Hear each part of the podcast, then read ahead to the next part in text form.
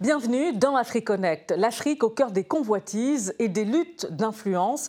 Sur cet échiquier, les opinions africaines dament le pion aux prévisions établies par les partenaires internationaux qui se livrent une lutte d'influence parfois au mépris des populations. On les dit manipulées, instrumentalisées, pourtant elles jouent un rôle prépondérant dans l'évolution politique, sociale et économique euh, du continent. Alors pourquoi euh, les opinions africaines sont-elles négligées? On en débat tout de suite euh, avec nos invités. On se connecte avec eux, avec Franklin Niemsi, euh, politologue franco-ivoirien d'origine camerounaise. Bonjour à vous et merci d'avoir accepté à nouveau notre invitation dans AfriConnect sur RT France. Bonjour Samantha, bonjour à tous les téléspectateurs d'AfriConnect. Et bonjour euh, également à vous, Farid Damsdeba. Vous êtes fondateur du mouvement citoyen euh, pour l'Algérie et analyste politique. Merci également d'avoir accepté notre invitation sur RT France. Merci et bonjour alors, messieurs, on va commencer par euh, ces images, des images euh, de manifestations, euh, avec une comparaison. à Paris, vague de contestation, vous allez le voir, contre la réforme des retraites. là, c'est normal, les manifestants sont dans leurs droits. Au Sahel, maintenant, on va partir au Sahel. Lorsque des manifestants là-bas manifestent, enfin, expriment plutôt leur colère contre l'insécurité et estiment que la présence militaire étrangère française est inefficace, eh forcément, dans la perception euh, que l'on a euh, vue d'ici, ils sont, euh, ces manifestants, instrumentalisés sous influence étrangère. idem tout récemment en République démocratique du Congo, lorsqu'il y a des rassemblements pour protester, on le voit ici, contre la présence d'Emmanuel Macron, le président français, eh bien, ces manifestants, on les dit, instrumentalisés. En revanche, lorsqu'ils acclament le président français dans un quartier de Kinshasa, ils ne sont pas, là instrumentalisés hein, dans la perception que l'on a vue d'ici, encore une fois. Euh, comme si finalement, euh, Franklin Niamsi, euh, les Africains ne pouvaient pas penser par eux-mêmes. Cher Samantha, ce phénomène est issu d'une longue histoire de négation de la parole africaine et qui est l'un des éléments structurants du fait politique occidental. Négation de la parole africaine lors de la marchandisation des Noirs, notamment à partir du XVIe siècle, négation de la parole des colonisés du XIXe au XXe siècle, avec l'imposition du régime ethnocidaire, génocidaire, du régime de pillage colonial, négation de la parole africaine lors des pseudo-décolonisations des années 60 et l'imposition de régimes qui servent davantage les intérêts des anciennes métropoles coloniales que ceux de leur peuple. Nous sommes ici dans une continuité. Chaque fois que les peuples africains s'expriment en souveraineté, en autonomie, leur parole est niée par l'ensemble des puissances coloniales et impériales de la planète qui ne veulent décidément pas sortir du long hiver impérial dont le monde n'a plus besoin. Les Africains ont toujours parlé par eux-mêmes, par des livres, par la transmission orale, par des œuvres d'art, par des religions originales dont l'histoire s'enracine pratiquement dans 4 à 5 millénaires si on intègre l'Égypte négro-pharaonique qui est la base des humanités négro-africaines. C'est la même négation, mais le continent n'attend plus Paris pour s'exprimer. L'Afrique parle, elle se fait entendre. Euh, Farid Damsdeba, euh, ce que vous, partagez euh, l'analyse du professeur Niamsi sur, sur, cette comparaison que j'ai fait justement au début de cette émission sur la perception que l'on a justement des manifestations populaires sur le continent africain, notamment au Sahel. Un peuple se dire, décide d'un autre sort, on va parler de la politique gouvernementale comme étant une junte ou ce genre de choses. Et ça montre à quel point il y a un mépris de la part des, médias occidentaux. Et euh, justement. Euh, Alors, puisque vous parlez de mépris des, médias, occidentaux, il faut aussi recontextualiser, c'est vrai, les manifestations, notamment que, j'ai montrées au début de, cette émission. C'est vrai, euh, Franklin Niamsi, on voit des manifestants avec des drapeaux russe, euh, des portraits aussi du président russe Vladimir Poutine. Euh, finalement, quel crédit apporter euh, à ces soupçons d'instrumentalisation et, d'influence? Vous savez, cher Samantha, pendant les 60 dernières années, dans la plupart des manifestations en Afrique d'expression française, on voyait figurer des drapeaux nationaux, aux côtés de ceux-ci, les drapeaux de pays amis ou présentés comme tels aux populations de ces pays-là. Par exemple, euh, le drapeau français connu des Africains, non pas simplement pendant la période coloniale, mais après. Et il n'est pas dans l'espace africain d'expression française un objet qui détonne. Il y a une amitié qui s'est enracinée d'abord dans la camaraderie de lutte anticoloniale, anti-impérialiste au XXe siècle entre les peuples africains et le peuple russe, plus largement à l'époque l'Union des républiques socialistes et soviétiques. Aujourd'hui, dans la phase de décolonisation et d'autonomie réelle choisie par les peuples africains, quelles sont les grandes puissances qui se tiennent aux côtés des mouvements d'émancipation africaine? Une fois de plus, la Russie, la, la Chine font partie de ces amis, de ces alliés historiques des mouvements de libération africains qui sont de retour sur le continent. Les Africains qui utilisent ou qui mobilisent des drapeaux russes lors de manifestations en Afrique veulent traduire cette solidarité, cette amitié de lutte, qui n'est pas un phénomène récent, mais qui est en réalité le refoulé, le retour d'un refoulé historique. Les pays africains qui se sont libérés du colonialisme français, britannique, portugais, doivent pour beaucoup à la camaraderie et à la fraternité de, lutte des Russes.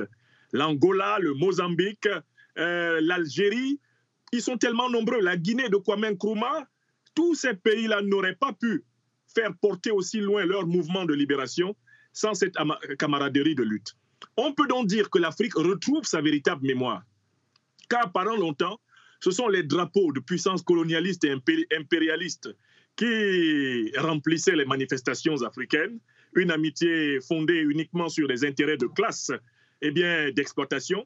Désormais, les Africains assument l'histoire réelle du processus émancipatoire. Vous dites, Franck Niamsi, que l'Afrique, vous dites que l'Afrique, vous dites que l'Afrique retrouve euh, sa mémoire, euh, Farid Amsdeba, mais c'est dans un contexte aussi euh, extrêmement tendu sur le plan international avec cette guerre en Ukraine.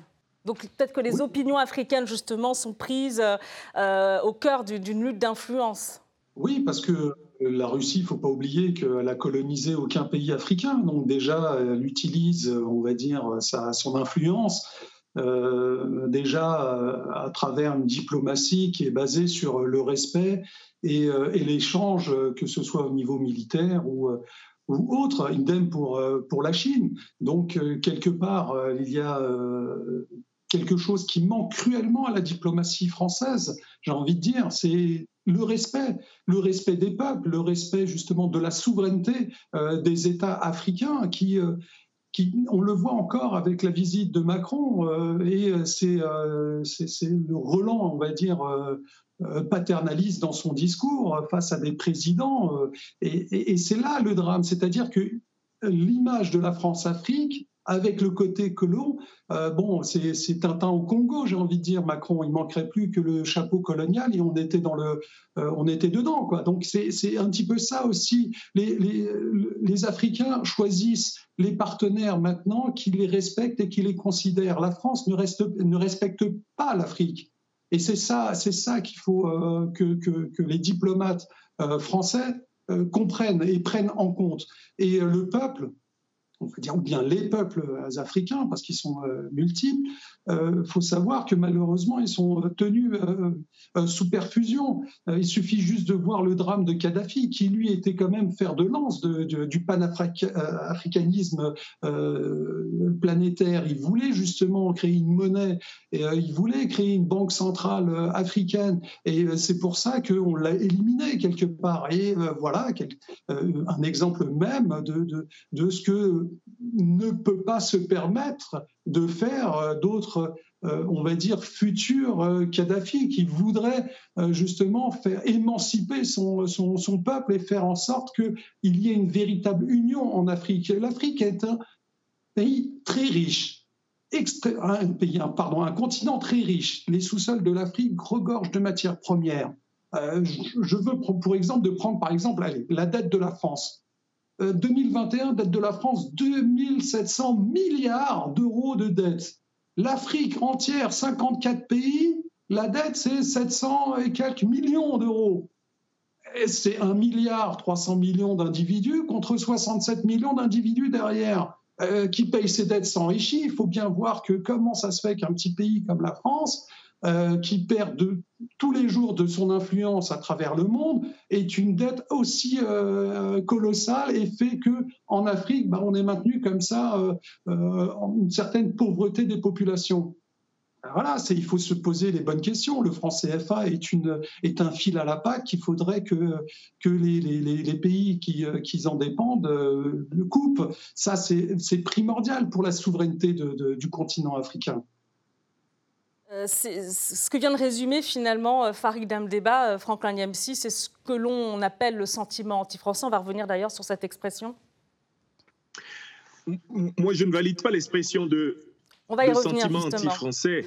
Je, vais revenir parle d'une résistance multiséculaire des peuples africains contre le racisme négriste, le colonialisme et l'impérialisme. Et c'est cette résistance qui reprend force et vigueur en ce, en ce 21e siècle. J'ajoute que c'est normal qu'il y ait une rivalité, c'est normal qu'il y ait une compétition, c'est normal qu'il y ait euh, un jeu d'influence entre les puissances. Mais la différence entre la France, par exemple, et la Russie sur le continent africain, c'est que son influence est assise sur une cohérence de son action historique auprès des Africains, alors que l'influence française, quant à elle, est assise sur une mystification.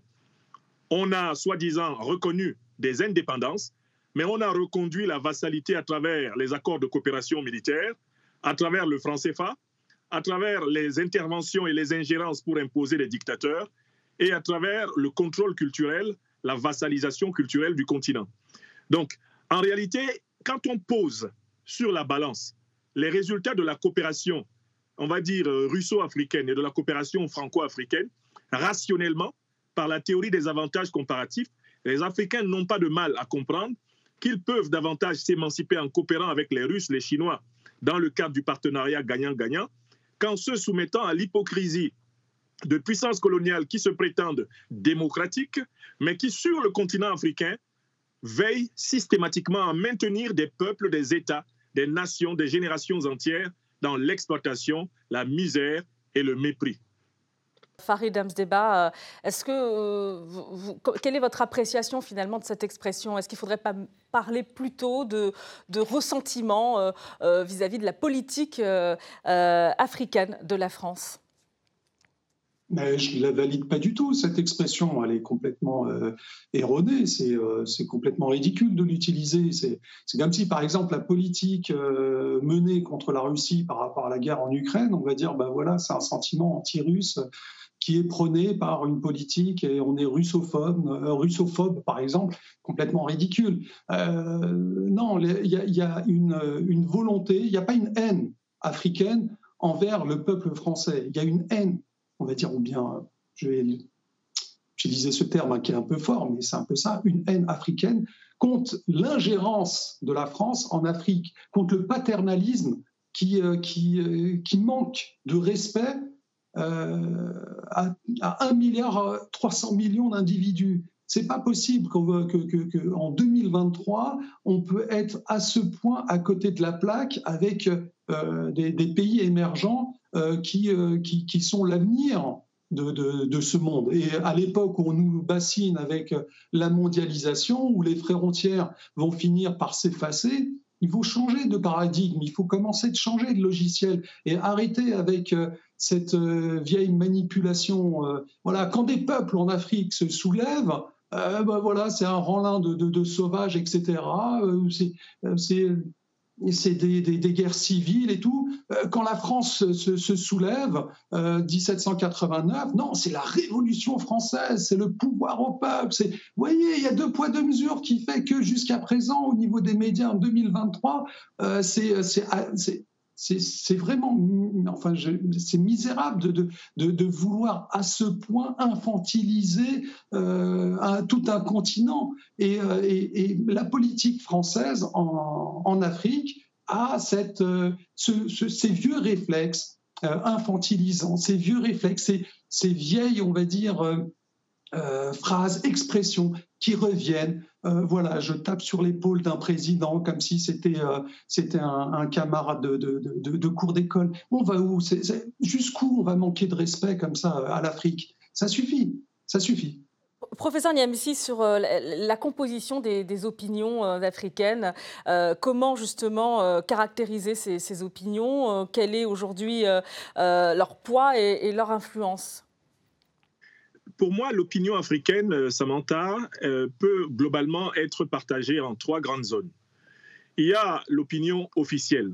Bien souvent, celle-ci est de la même nature que le régime. S'il y a une dictature, l'opinion officielle, bien souvent, est la reproduction du point de vue des puissances néocoloniales qui ont favorisé ou qui soutiennent cette dictature. Il y a un deuxième bloc d'opinion, celui que j'appelle celui de la société civile cultivée, qui est en très grande difficulté D'abord parce qu'elle est obligée de travailler bien souvent à l'intérieur de l'État.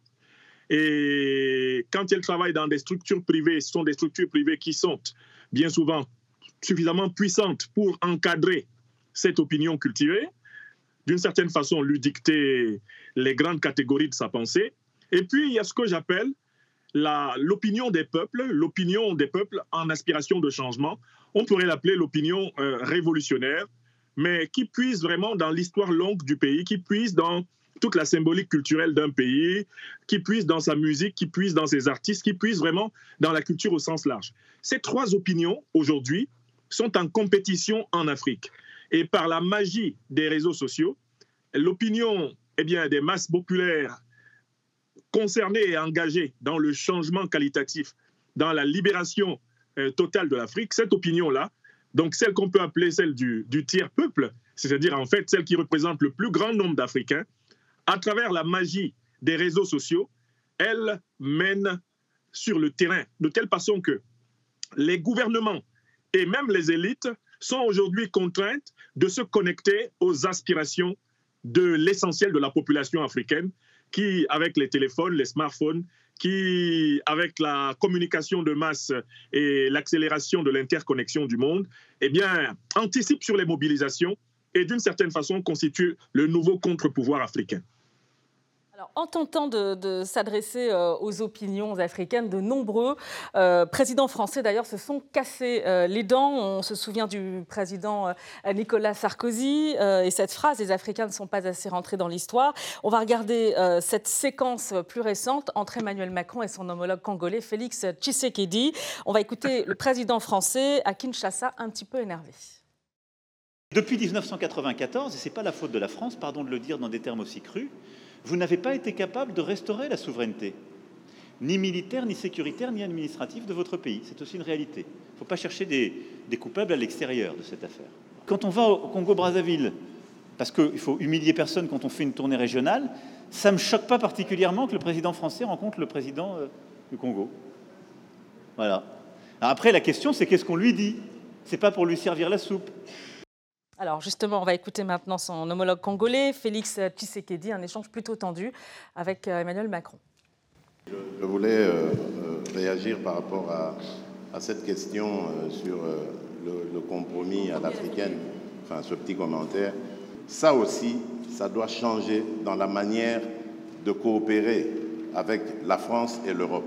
Regardez-nous autrement, en nous respectant, en nous considérant comme de vrais partenaires et non pas toujours avec un regard paternaliste, avec l'idée de toujours savoir ce qu'il faut pour nous et non pas pour... Euh, Parce que non, non, non, mais c'est pas une position de la France. Je faisais, allusion. Parce qu'il n'y a pas, il y a pas de, il y a plus, il y en a eu. Je faisais allusion au propos de Le Drian. Lui, il est officiel français. Oui, mais le compromis à l'africaine, c'est Le Drian, c'est pas la journaliste. C'est exact, mais ce compromis. Mais cette formule, président, on sait d'où elle est sortie et on sait le contexte électoral. Non, mais on sait le contexte. Et il n'y avait pas de caractère de mépris dans la formule de, de Jean-Yves Le Drian.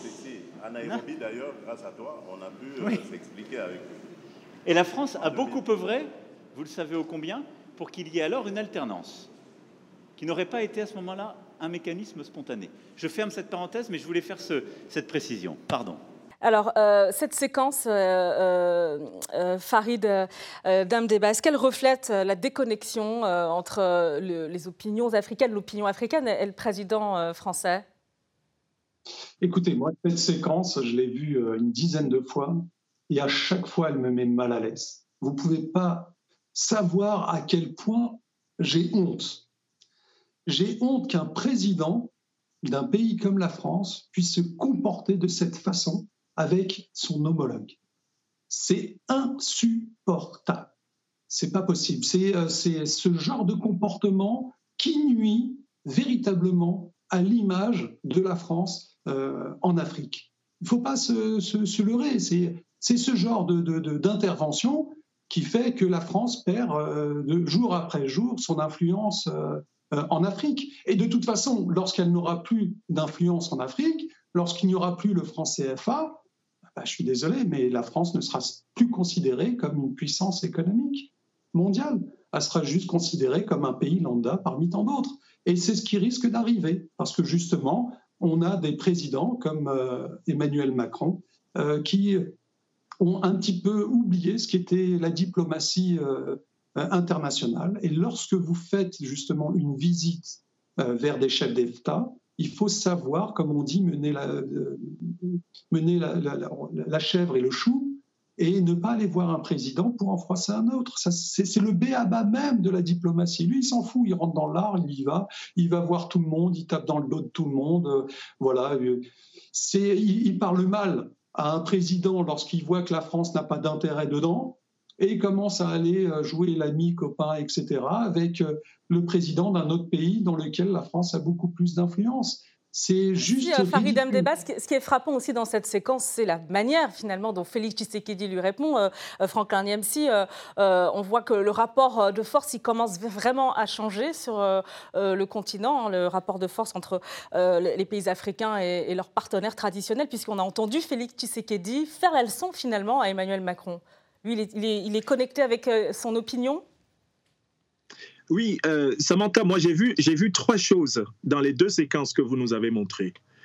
Dans la première séquence, le président Emmanuel Macron, ça donne à un exercice de négationnisme et de révisionnisme.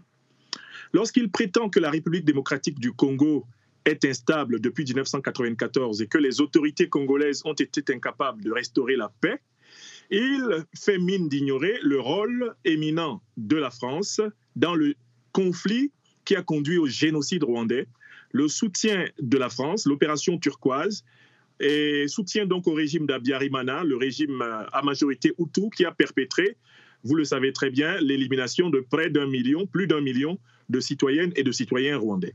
Ça, c'est le premier point. Emmanuel Macron n'hésite pas à faire fi de la connaissance historique. Dans la deuxième séquence, je vois quelque chose d'encore plus scandaleux. En tout cas, autant scandaleux que ce que j'ai vu dans la première. C'est M. Macron qui euh, affiche ouvertement devant le peuple congolais son mépris pour la légitimité de son homologue.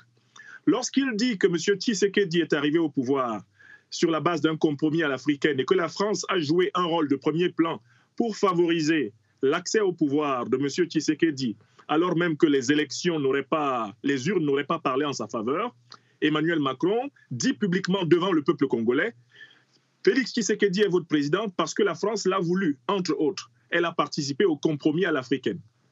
Et la réponse de Félix Tshisekedi est d'autant plus intéressante que Félix Tshisekedi a bien compris que s'il laisse s'installer ce thème du compromis à l'africaine, cela veut bien dire qu'il n'a même pas titre à se présenter à cette conférence de presse. Cette réponse indique le refus des élites africaines, même quand elles sont pro-françaises, le refus de continuer à avaler les couleuvres que leur imposent les dirigeants français dans leur application à deux poids, deux mesures des principes démocratiques, des principes des droits de l'homme, des principes économiques, bref, dans leur hypocrisie, leur cynisme euh, et leur manque de considération pour les Africains. Surtout Franklin, euh, Félix Tshisekedi, qui rejoint un peu la ligne de, de, l'opinion finalement euh, sur le continent. il, a, il, a, fait la leçon à Emmanuel Macron et, Samantha, je vous fais remarquer que c'est à ce moment qu'il a été applaudi. Tout le temps que Félix Tshisekedi s'est exprimé autant lors de l'allocution préliminaire de la conférence de presse que lors des échanges de questions-réponses, il n'avait pas été applaudi par le public de la conférence de presse. C'est quand il rejoint la contestation de l'hégémonie, de l'impérialisme, du colonialisme, de cette condescendance, de cette prétention, de cette arrogance qui, a été, qui ont été récemment d'ailleurs dénoncées par le député Pierre-Henri Dumont des Républicains lors d'une séance face à la ministre française des Affaires étrangères en France, c'est quand Tshisekedi se connecte avec les aspirations véritablement émancipatoires de son peuple qu'il est applaudi pendant cette conférence de presse. Ce qui indique qu'effectivement, désormais, l'opinion est faite par le gros du peuple, notamment la jeunesse africaine, intrépide, présente à travers les réseaux sociaux dans la construction de la nouvelle réalité. Merci euh, à vous, Franklin Niemsi, euh, d'avoir participé à, ce numéro d'AfriConnect consacré aux opinions africaines. Je rappelle euh, que vous êtes politologue franco-ivoirien d'origine camerounaise. Et merci également à vous, Farid Demsdeba. Vous êtes le fondateur du mouvement citoyen pour l'Algérie et vous êtes également analyste politique. Merci. Et merci à vous euh, de nous avoir euh, suivis dans AfriConnect euh, sur RT France. Vous pouvez retrouver nos débats sur nos réseaux sociaux, mais aussi sur notre site rtfrance.tv. Merci encore de votre attention. À très bientôt dans AfriConnect, le débat sur RT France.